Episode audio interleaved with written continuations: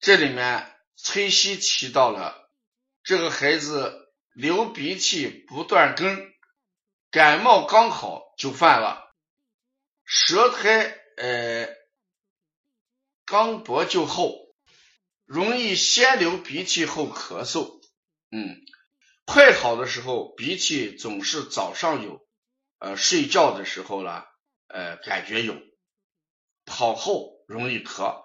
跑后容易咳，肯定与气虚是有关系的。每天一次大便量不多，大便量不多的也与这个气虚有关系。睡觉翻腾，这两天总这个哭，头部出汗，有时就像洗头。刚入睡的头和大腿外侧汗出的厉害，胃口呢是能吃，有中耳炎，有喘过。四个月后就容易流鼻涕啊，这都是这个孩子的一个特征。他用了这些外劳工啊，放屁少，呃，爱说爱笑，自言自语，天天说不上学去了，也就天天说不上学去，也就去了，就是爱说这个不上学这话。所以这个孩子，我们来看的话。从舌象上来看，大家能看出他的虚症来。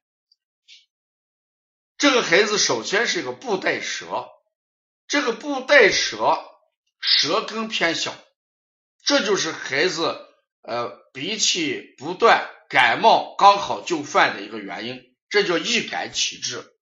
每到季节了，呃就会有易感体质。由于这个案例呢，我在这个刚上课前一个小时。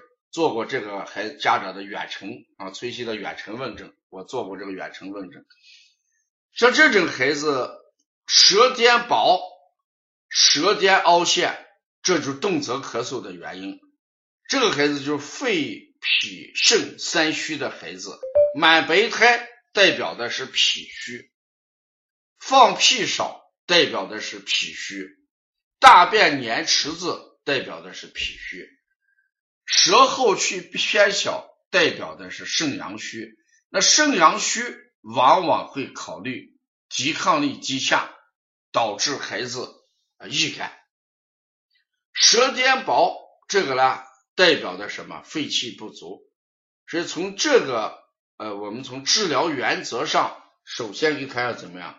温补肾阳，要温补肾阳。同时呢，我们还要怎么样？给孩子。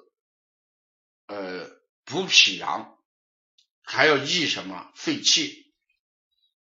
所以从根本上来配穴的话，我们首先把补脾、揉心腧、揉肾腧作为补脾的一组穴出现，把命门、呃补肾阳这些呢作为补肾的一个特点和穴位，带中气海、关元。哎，给益气，也加一些血海、三阴交啊。他提到的一窝蜂外劳宫啊，这些呢，嗯，是可以。但从关键治疗鼻涕不断根，用这个的话，呃，就不是关键了。因为鼻涕不断根，就考虑孩子抵抗力还是弱的表现啊。